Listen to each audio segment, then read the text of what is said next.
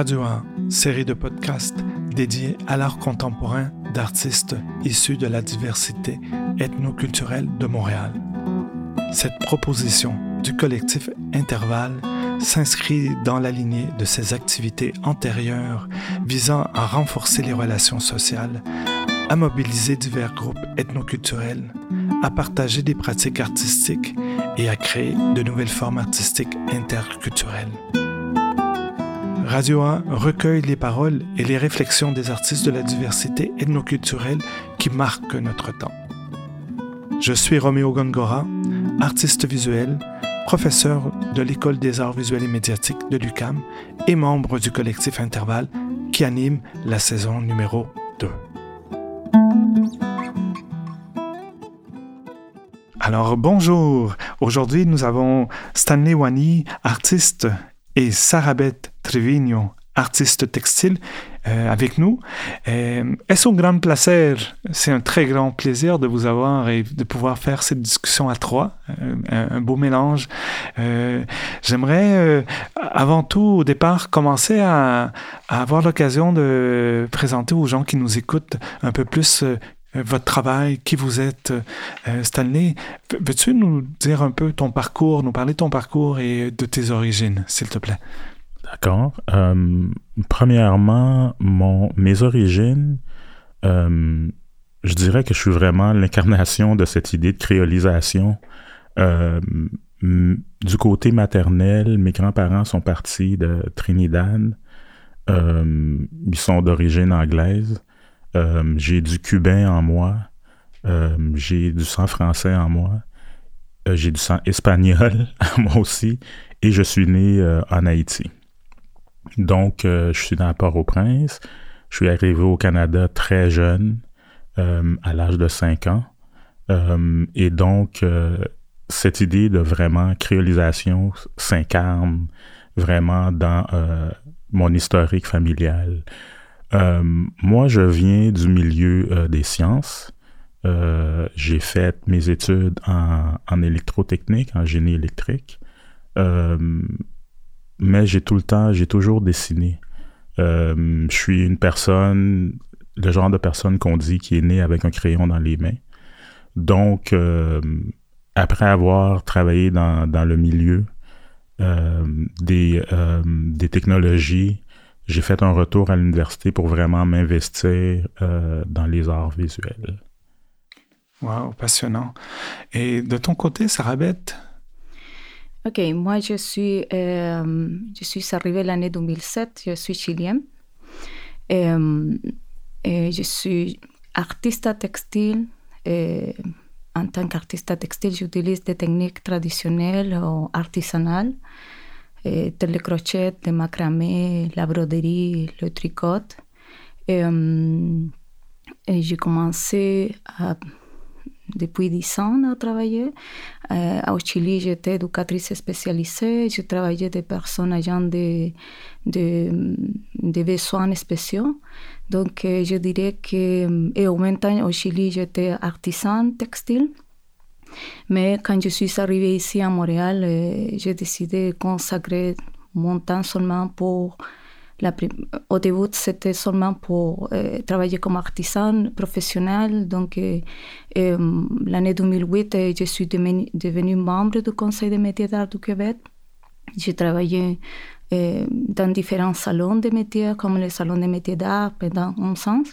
Mais à un moment donné, je me suis, c'est comme si j'ai mis à la balance ce que je voudrais faire à l'avenir et finalement, j'ai décidé de consacrer mon temps seulement pour, dans les arts visuels. D'accord. Et dis-moi, ce travail en art visuel, est-ce que tu, comment tu fais le lien avec la, ce qu'on pourrait nommer l'art textile ou l'artisanat? Et également, quelle est l'influence que le Chili a sur ce travail que tu fais? Mais au Chili, il y a toute une tradition textile, surtout pendant les la dictature militaire et, il y a toutes les femmes se sont eh, commencées à s'organiser justement pour dénoncer eh, la violence dans ce moment-là. Donc eh, il y avait un groupe de femmes qui sont commencées, sont des familières de, personnes détenues ou disparues au Chili. ils ont commencé à travailler l'arpillera, que c'est une, une espèce de, de travail textile que les femmes travaillent avec les tissus.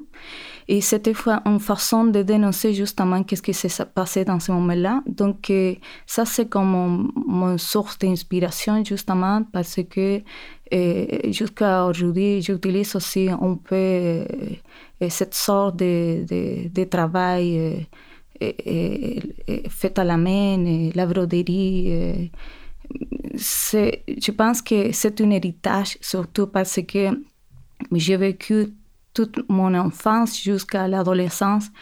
Et pendant 17 ans, c'était très long la dictature militaire du Chili, donc j'ai passé toute ma première enfance et après mon adolescence avec cette expérience. Et je pense que ça, c'est mon connexion aujourd'hui avec mon travail que j'ai fait en tant qu'artiste visuel. Donc tout ton parcours, il y a toute une grosse influence euh, de ton pays d'origine.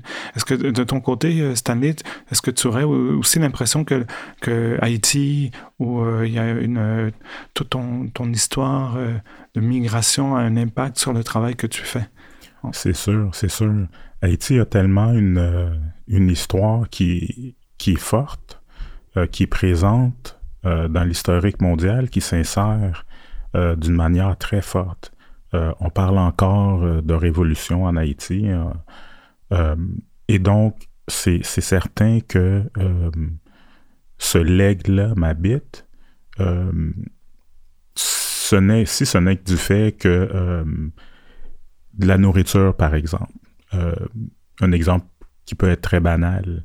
Mais moi, dans ma famille, on, on dit qu'on cuisine, la cuisine caribéenne, mais dans toutes les parties de ma famille, la cuisine est différente.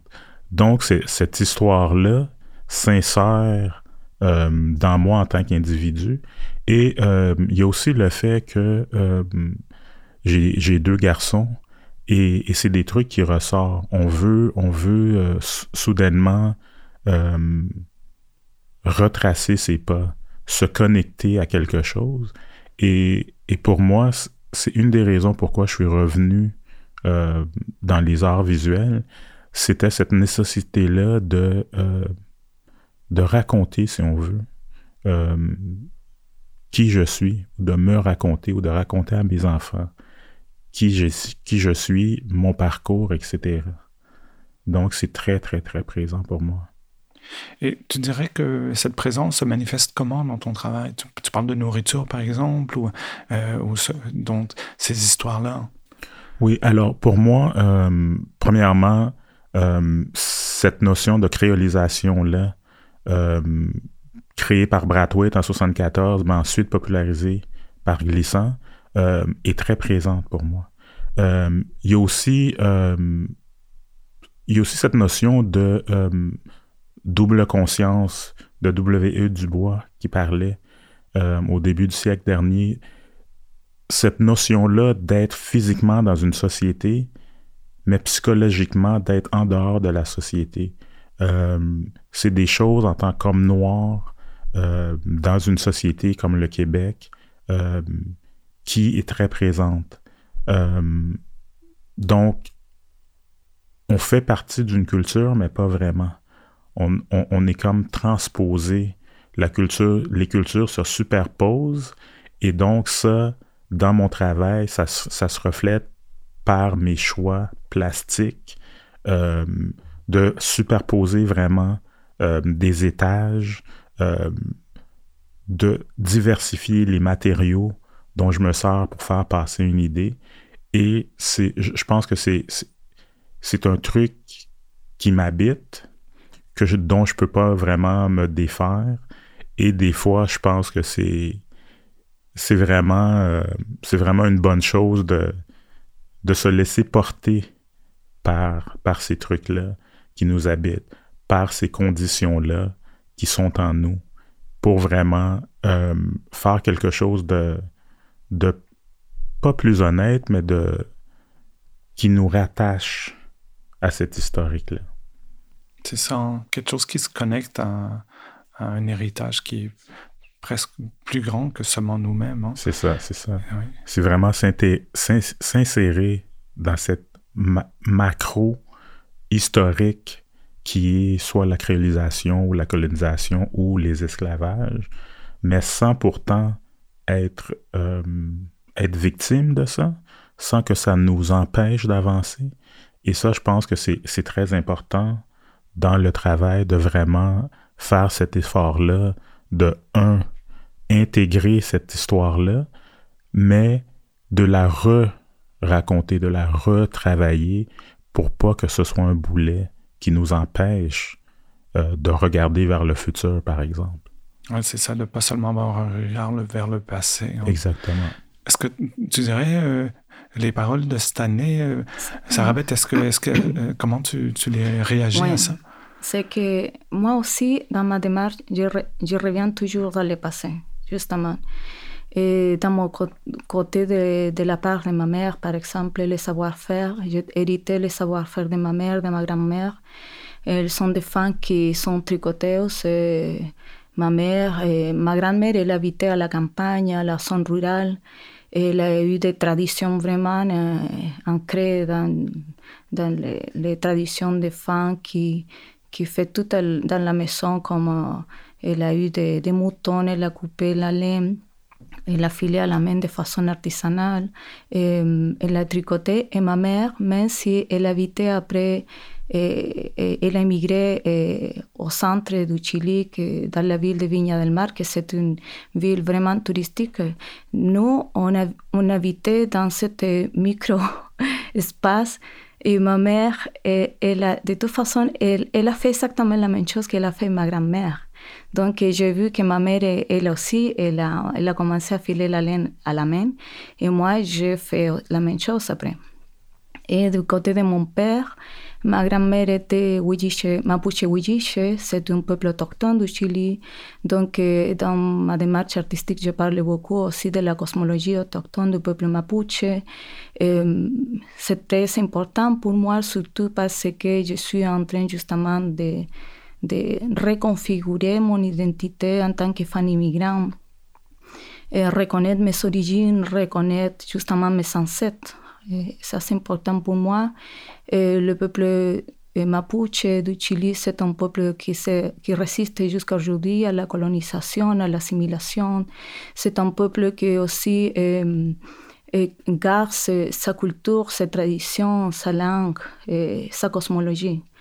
Donc, moi, je pense que c'est une découverte pour moi quand j'étais ici, c'est pas au Chili. Au Chili, jamais je me suis rendu compte de l'importance de mon histoire de famille. Mais quand tu habites dans notre pays, on commence justement à revisiter notre passé, l'histoire de notre famille pour se reconstruire. C'est ça qu'on fait ici. Donc, euh, c'est ça que je fais maintenant comme artiste visuel. Et c'est un discours que jusqu'à aujourd'hui, je suis en train de découvrir. Ce que tu dis, ça me, pour moi, c'est très difficile de me retenir sur une question que j'ai envie de vous poser. C'est que euh, on parle de racines, non? Euh, Les deux, vous avez en ce moment parlé de racines un peu, et, et, vous avez aussi parlé de parcours migratoire. Et là, on se retrouve au Québec. Euh, comment, vous, comment on réagit par rapport à ça? Comment le travail, votre rôle d'artiste réagit dans ce, ce contexte du Québec?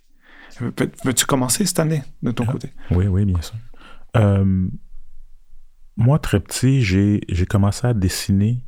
Euh, et pour moi, dessiner, c'était une façon de se réapproprier le monde, la culture environnante. Et, je pense que euh, le fait que je sois arrivé très jeune au Québec fait en sorte que j'ai je n'étais pas vraiment imprégné de cette culture haïtienne-là, caribéenne, euh, mais que, en fait, pour moi, je suis une personne ouverte, si on peut dire. Alors, je suis un, vaisseau qui, est ouvert, qui s'est imprégné de vraiment toutes ces cultures-là environnantes petit, j'allais passer mes vacances à New York. Euh, et là, je vais révéler mon âge. Et quand j'allais, quand j'allais chez mon oncle à Queens, c'était les débuts euh, du mouvement hip-hop euh, à New York. Et il y avait cette effervescence-là, vraiment, qui, je peux dire, m'habite encore aujourd'hui et qui, se révèlent quand même euh, par cette énergie-là créative euh, qu'il y, a dans le travail. Et donc, les cultures, dans mon cas précis, ce sont, je crois, des, si, je peux dire, ce sont des, étages qui s'entremêlent, des matériaux qui s'entremêlent pour former quelque chose. Et c'est pour ça que cette notion, j'y reviens encore, de créolisation m'intéresse tellement, parce que c'est vraiment ce qui arrive. En moi, toutes ces cultures-là sont projetées et euh, le fait d'être artiste, je crois, ou du moins j'espère, euh, sont rejetés, sont recombinés, euh, sont amalgamés pour créer quelque chose de nouveau. Et pour moi, c'est quelque chose qui est très intéressant, euh, non seulement comme père de famille, comme être humain, mais comme artiste aussi. Qu'est-ce qui passe avec moi? Et, si on parle justement de, de, notre histoire, et ici, moi, moi j'ai commencé comme artisan. Et à un moment donné, je me suis rendu compte que c'est possible de faire d'autres choses. C'est pas seulement tricoter comme des vêtements. J'ai découvert ici que nous pouvons faire des sculptures textiles, de créer des corps tridimensionnels avec la technique du crochet. Donc, euh, je pense que mon intérêt comme artiste textile, c'est juste euh, susciter l'intérêt et susciter un peu euh, l'impact peut-être de ce qu'on fait et que quand je présente mon travail, il y a des personnes qui me disent, surtout les fans, oh, je fais, je, je suis une femme qui, qui je, sais, je sais comment crocheter, je sais tricoter, mais jamais j'ai imaginé que nous pouvons faire quelque chose comme ça. Donc, euh, pour moi, ça m'intéresse beaucoup visibiliser cette partie de moi, de savoir-faire, que c'est possible de faire d'autres choses. C'est comme sortir un peu des choses qu'on connaît déjà. C'est comme c'est la technique, c'est vraiment traditionnel, les femmes. Et ici, toutes les femmes me parlent, ah, ça, ça me revient l'année 70, que c'était comme, toutes les femmes utilisaient, par exemple, des, des, des, des robes crochetées, c'est l'époque, non? Mais moi, ça m'intéresse comme comme donner une deuxième version de ce que nous pouvons faire à travers ce que je fais comme, comme, comme les techniques traditionnelles textiles.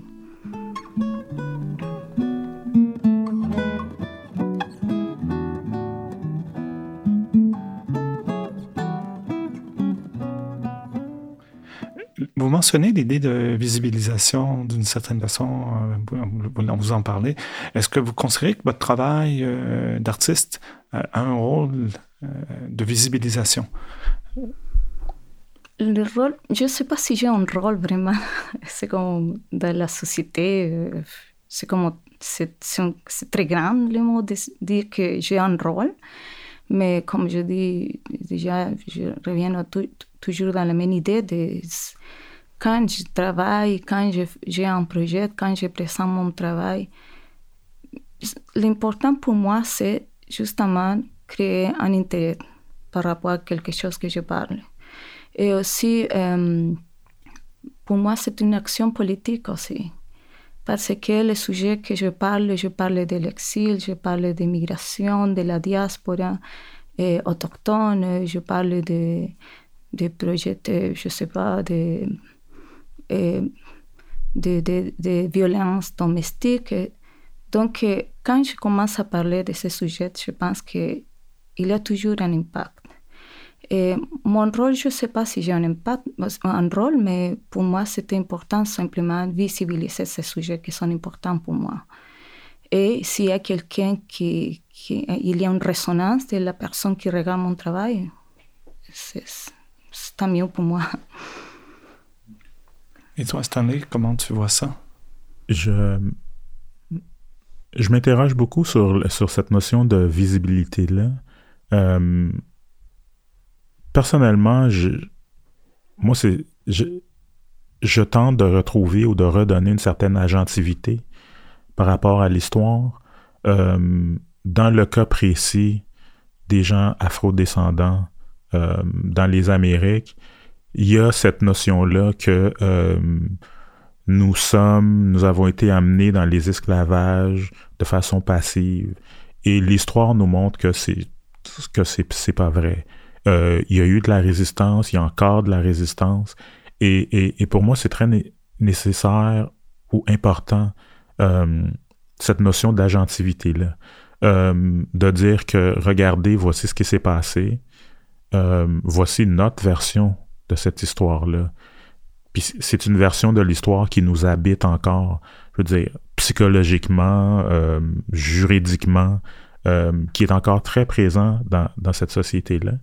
Et je crois qu'il y a moyen de se de s'approprier cette histoire-là, de s'approprier cette histoire coloniale-là et, et de vraiment en faire quelque chose qui nous projette vers l'avant.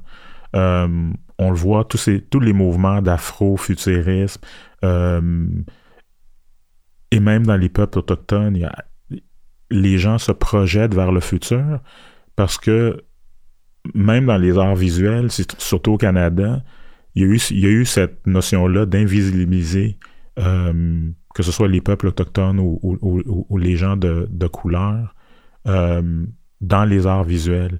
Et pour moi, je crois que euh, si j'ai un rôle, si j'ai une importance, ce serait un, de redonner cette agentivité-là à ma communauté, euh, mais aussi de questionner vraiment comme cette idée de représentation-là euh, du corps noir ou euh, des personnes afrodescendantes dans les Amériques. est-ce que est-ce que c'est ça me donne une importance en tant qu'artiste ou ça je trouve ça c'est peut-être un peu lourd euh, apporter, mais pour moi, c'est un travail euh, que je fais. Euh, parfois, c'est presque inconscient. Hein. Parfois, c'est vraiment ce, ce, désir de, de base, euh, si on veut, de communiquer ou de se faire connaître au monde ou de se révéler au monde. Donc, agentivité, se réapproprier cette histoire-là, je crois que si j'ai une importance, c'est peut-être euh, dans ces zones-là que j'essaie de, faire quelque chose. Ça revient justement à ce mot que c'est important pour moi aussi de la réappropriation, surtout parce que euh, moi, euh, moi, je commençais à parler de la, de la culture autochtone mapuche ou de la cosmologie ici. Et c'est justement, je pense que ça, c'est une réappropriation pour moi aussi d'identité, parce que euh, au Chili, euh, j'ai une, anecdote, quand étudié au Chili à l'université, et une femme m'a demandé pourquoi je peux, n'ai pas euh, demandé de, bourse comme fan autochtone.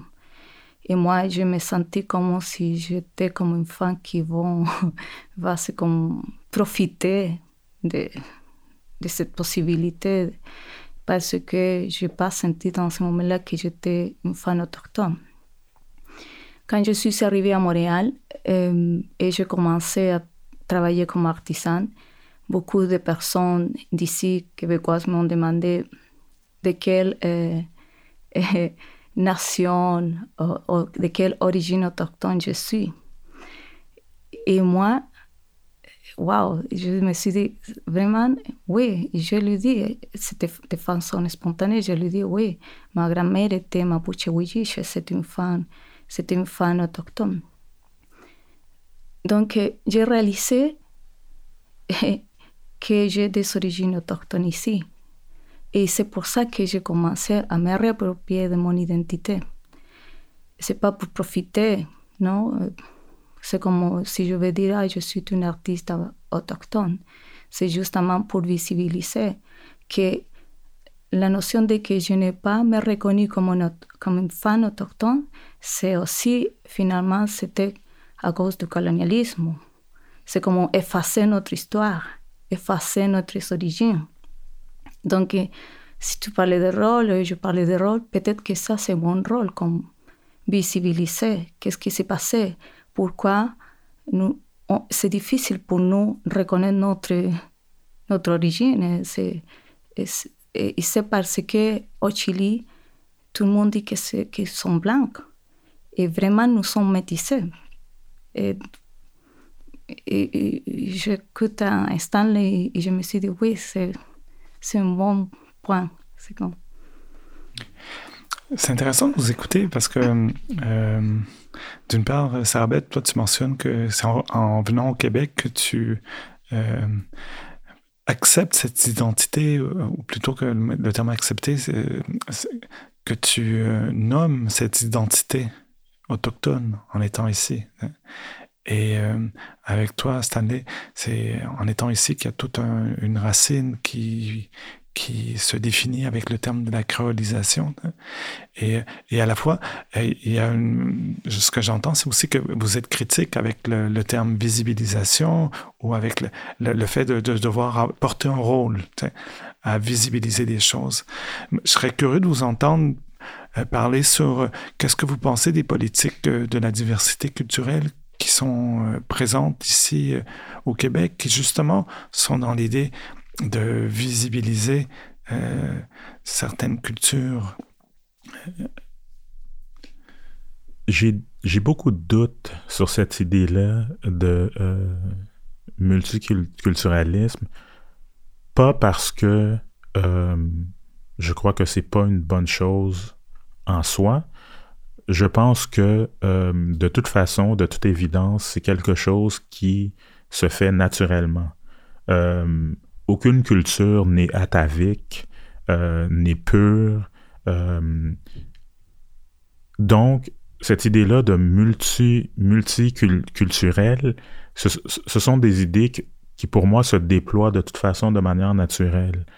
Euh, mais la multiculturalité, en tant qu'outil politique, pour moi, j'ai vraiment un problème avec ça.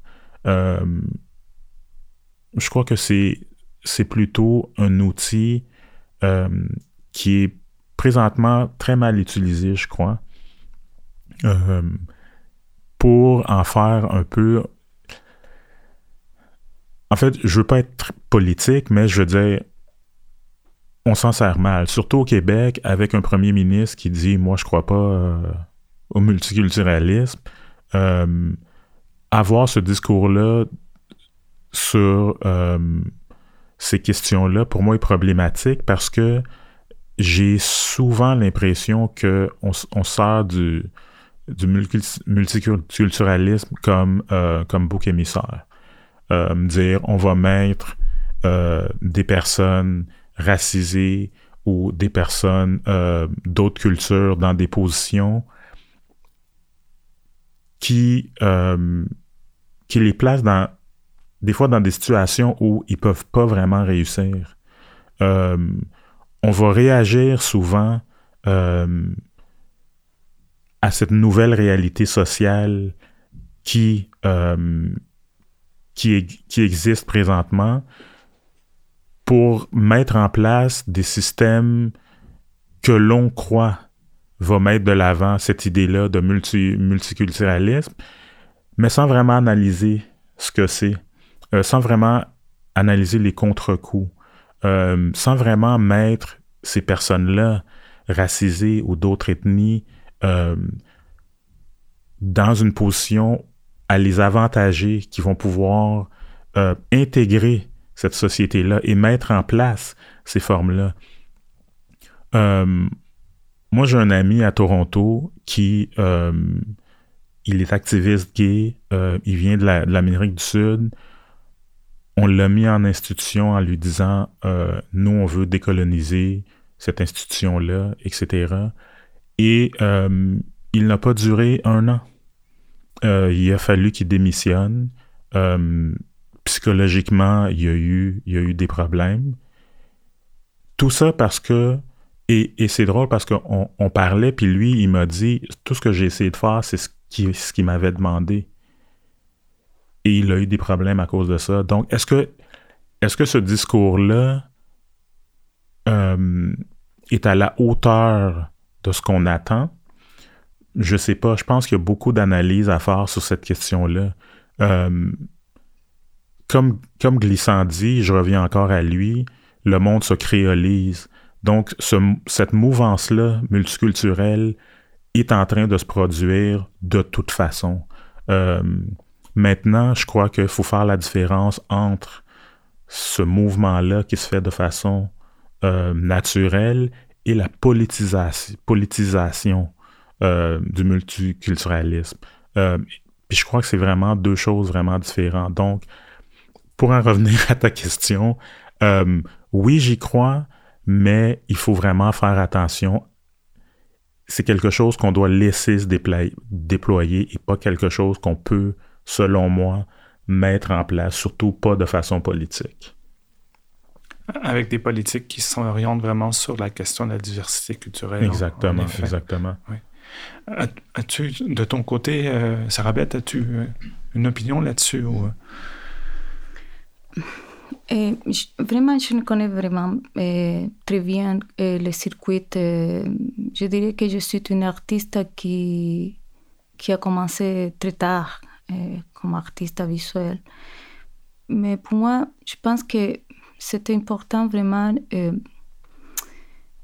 donner la possibilité de, aux artistes, donner la même possibilité à tous les artistes de pouvoir avoir l'accès à à visibiliser son travail et à, pouvoir exposer dans différents circuits de l'art. je pense que c'est important qu'il soit comme des opportunités équitables et justes pour tous les artistes. Dans mon expérience, j'ai déjà pu montrer mon travail et, je, je ne sais pas quels sont les critères pour que nous sommes acceptés pour exposer. Je me questionne des fois qu'est-ce, qui passe avec ça, c'est quoi les critères?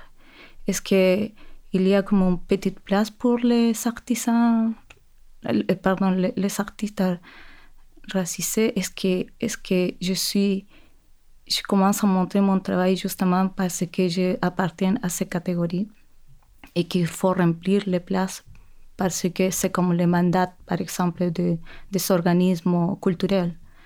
Je me demande toujours euh, ces questions. C'est exactement pour l'université. Je suis une artiste, je suis une euh, étudiante euh, chilienne qui étudie à Concordia et je me demande si les critères de sélection c'était seulement pour mon travail, c'était déterminé parce que pour mon travail ou pourquoi, parce que aussi il y a comme une sorte de, il faut remplir quelques places pour les, les étudiants eh, racisés. Et ça, c'est, ça, c'est une question qui revient toujours et je me questionne. Évidemment que je pense que si je suis étudiante, ça c'est une chose que j'ai travaillé fort pour finalement être dans comme faire la maîtrise à Concordia. Ce n'est pas, pas un cadeau, je travaille fort pour devenir, surtout que nous, quand, on arrive ici, on n'a pas vraiment de, de connexion, on n'a pas de réseau. On, on commence vraiment de zéro, c'est comme tu commences à, tu dois apprendre à parler français, tu dois commencer, c'est tout c'est recommencer une nouvelle vie ici. Mais c'est une conversation que j'ai eue avec des autres étudiants latino-américains à Concordia pour savoir justement quels sont les critères pour accepter un artiste dans le domaine eh, dans le circuit de Montréal ou à Québec pour être accepté, pour pouvoir exposer, pour pouvoir étudier. si je peux, il semble avoir un doute ou même un peu de méfiance face euh, à cette notion-là d'acceptation et d'intégration dans le milieu artistique. Euh, je serais curieux de savoir qu'est-ce qui engendre ça ou d'où ça vient et qu'est-ce qui, qu'est-ce qui cause cela d'après toi, pour toi, dans ton expérience? Je pense que c'est que, par exemple, quand quand je présente mon travail, c'était. moi, je suis artiste textile. C'est complètement différent. C'est pas. C'est autre chose complètement différente. Quand j'étudiais à Lucan, par exemple, mais des professeurs, je fais des sculptures qui représentaient symboliquement, par exemple, le corps humain. Pour moi, c'était, c'était une sculpture textile, mais il y a des personnes, même de l'académie, qui m'ont dit combien de poupées tu vas faire. Donc, euh, c'est ça que je me demande qu'est-ce qui, passe? Euh, c'est comme, pourquoi tu parles c'est comme si je suis, et, oh, quelqu'un m'a dit, je t'invite à te détacher de, justement de l'artisanat. Donc, euh, c'est ça que, ça c'est une question que je reviens toujours, ok? Et c'est pour ça que je parle de critères. mais je sais qu'il y a quelque chose qui s'est passé finalement parce que de toute façon, j'ai réussi à, à, pouvoir monter mon travail. Mais s'il y a un côté vraiment artisanal. Mais c'est une question qui revient toujours. Et ça te donne un peu comme. C'est pas une insécurité, mais on, se pose toujours la question jusqu'à quelles sont mes limites dans la création. Vraiment, maintenant, je, me sens comme vraiment. Euh, je m'approprie de ma culture, de mon savoir-faire, mais c'était une question que je me posais depuis longtemps. Et, tu sais, je trouve que ça revient un peu à ce que tu mentionnais cette année, la question de la gentilité. Parce que tu te demandes ben, jusqu'à quel point j'ai une autonomie dans tout ça. Hein. Et à partir du moment que je, sors de, certaines catégories, artisanat ou euh, euh, communauté autochtone ou euh, communauté noire, est-ce que, je suis accepté aussi pour ce que je suis? Hein? Donc, je pense que c'est un peu le, double risque qu'on peut percevoir avec ces politiques-là hein, qui se veulent d'intégration.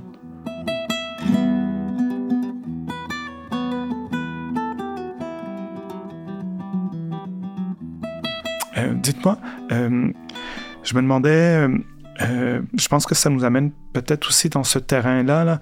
c'est quoi vos, impressions euh, du milieu des arts visuels euh, ici au Montréal et au Québec? Comment vous vous, vous sentez? Comment votre travail est présenté? bien que vous êtes aux études, vous avez quand même, vous êtes des personnes avec déjà plusieurs années d'expérience. Donc, euh, c'est un retour aux études, mais vous avez quand même eu euh, le temps de développer une carrière. Donc, euh, avez-vous quelque chose à dire par rapport à, cette question-là? pour ma part, je, trouve que avant de revenir à Montréal, j'étais à Ottawa et je me fait des, des, expos à Toronto et je crois que la particularité de Montréal, et ça a toujours été, moi j'ai grandi à Montréal, c'est vraiment une ville, je crois, dans les arts visuels euh, particulièrement, euh, qui est encore à l'échelle humaine. Et je crois que ça, c'est très important. Euh, oui, on sent la présence de cette industrialisation de, des arts visuels, mais à Montréal, on peut encore, on peut encore faire son bout de chemin et être artiste et être vraiment enveloppé dans notre art. Euh, on peut rencontrer d'autres artistes, euh, on peut échanger, parler. Euh, je crois que pour moi, ce qui est vraiment intéressant et ce qui est passionnant, c'est que Montréal est encore à l'échelle humaine. Toronto, on est dans l'industrie de l'art. on est dans l'industrie de la vente. On est dans l'industrie, que ce soit l'art conceptuel, euh. On est dans, dans une industrie. Et, et, et ça, ça, se ressent. Euh, et pour moi, venir à Montréal, je cherchais vraiment euh, à intégrer une communauté.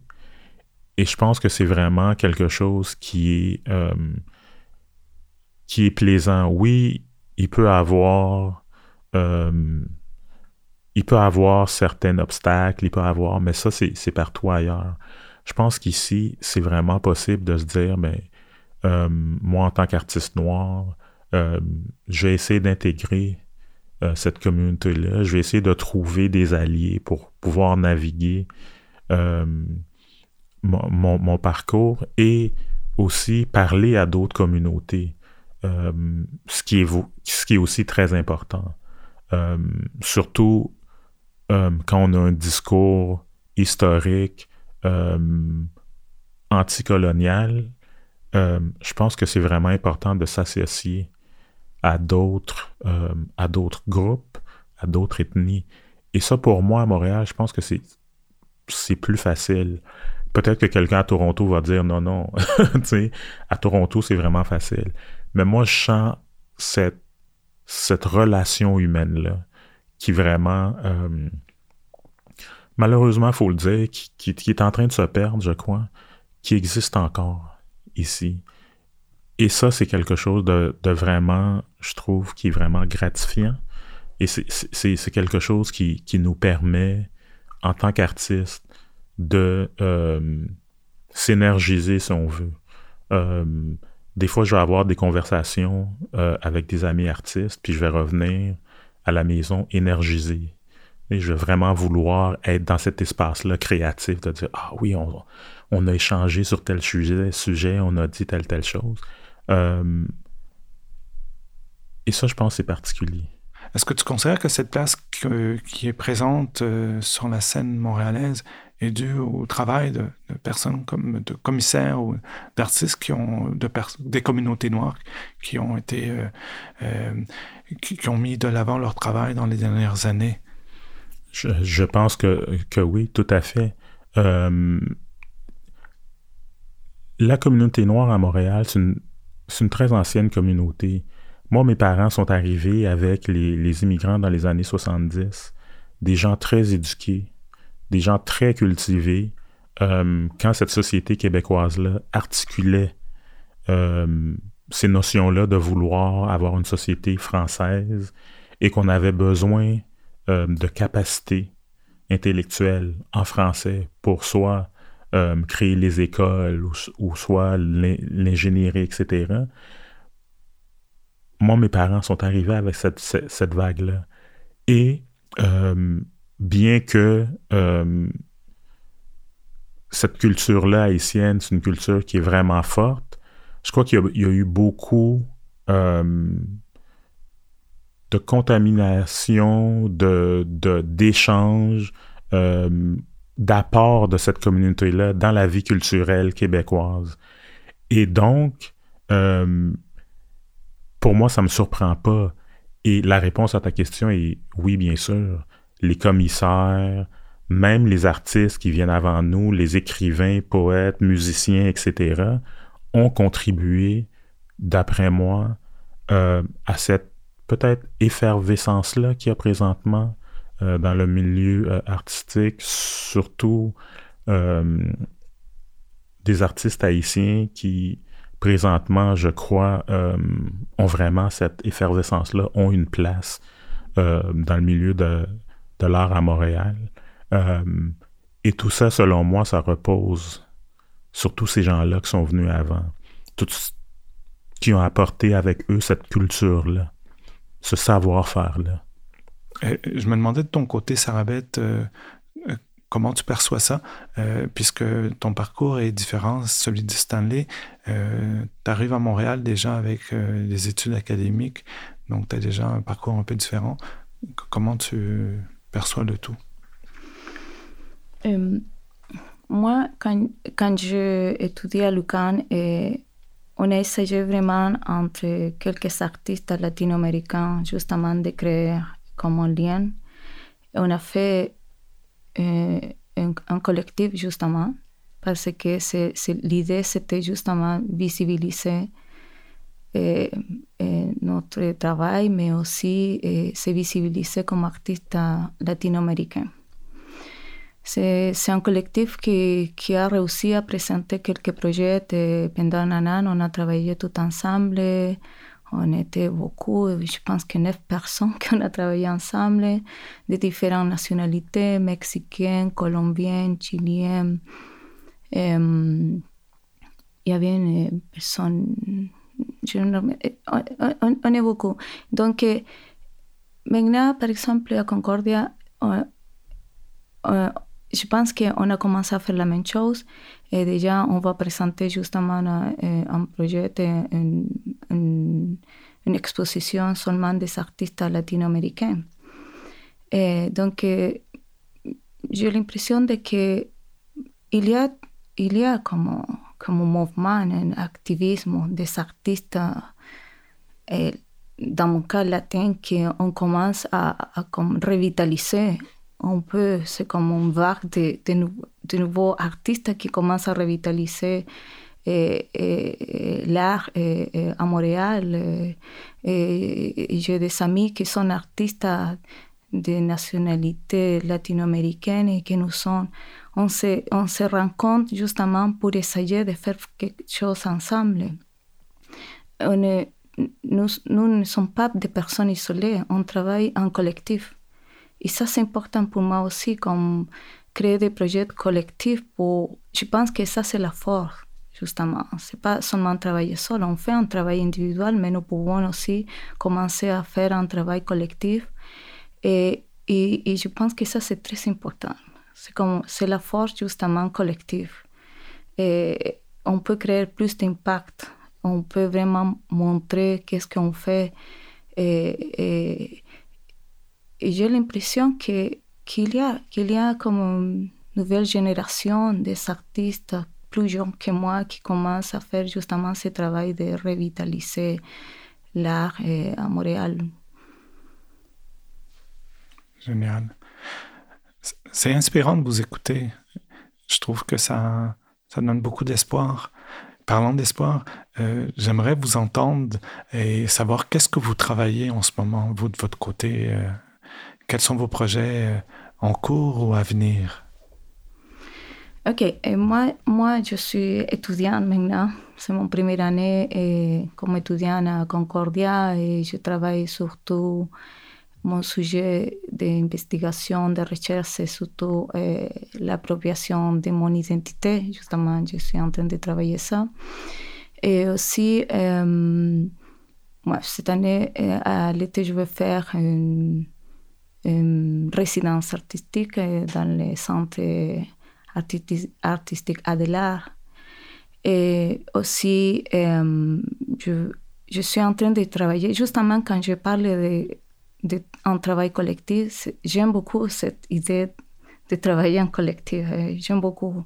Et justement, on a créé un collectif qui s'appelle Créer Poder Popular que c'est un collectif de cinq fans et nous sommes seulement des fans chiliennes qui ont commencé cette année pour euh, commencer à, faire un projet pour présenter cette année en septembre euh, à, à, Ecomusée. C'était un projet justement dans le cadre du 50e anniversaire du groupe d'État du Chili. Donc, euh, notre idée, c'est justement commencer, on va faire un appel ouvert au public pour inviter les personnes à créer justement euh, un projet collectif, un projet euh, textile collectif à la manière comme l'a fait justement les fans qui travaillaient au Chili, l'arpillera du Chili. Donc ça, c'est un projet qui déjà ça a commencé, on travaille très fort, on commencé en février justement pour faire ce projet. On va inviter des personnes, c'est pas seulement ici, c'est aussi un projet que, que, on va réaliser au Chili. On déjà, on, a contacté des universités chiliennes, des artistes chiliens, qui peuvent collaborer avec nous pour faire ce projet. Donc, c'est ça, c'est comme un projet ça m'intéresse beaucoup parce que c'est justement qu'on travaille en collectif. Euh, moi, présentement, euh, je m'apprête à commencer à rédiger euh, mon mémoire et à faire mon, mon expo de, de maîtrise. donc, ça occupe tout mon, tout mon temps, mais à plus long terme, j'ai vraiment comme, comme projet de, de questionner euh, ces notions de représentation-là euh, du corps noir et euh, de raviver, si on veut, ces archives coloniaux et d'en faire quelque chose de vivant, d'en faire quelque chose, de se le réapproprier et d'en faire quelque chose de, vivant. qui nous permettent d'aller de l'avant plutôt que, que d'être juste quelque, d'être un boulet de canon, si on veut, qui, qui, nous pèse et qui nous empêche de progresser. Donc ça, c'est mon projet à long terme. mais présentement, je, je, suis vraiment à fond sur, sur finir ma maîtrise et écrire une mémoire. C'est un travail à temps plein. Ouais. Je, le sais. Et, euh, mais moi, ce que je retiens, c'est euh, réappropriation et collectif. Alors, mm-hmm. je, tiens à vous remercier beaucoup. Muchas gracias, Salavet. Peux-tu nous dire quelques mots en créole euh, avant de terminer? Merci beaucoup. Bien content que vous invitez échanger avec vous. Et c'était plaisant. Merci. Merci beaucoup.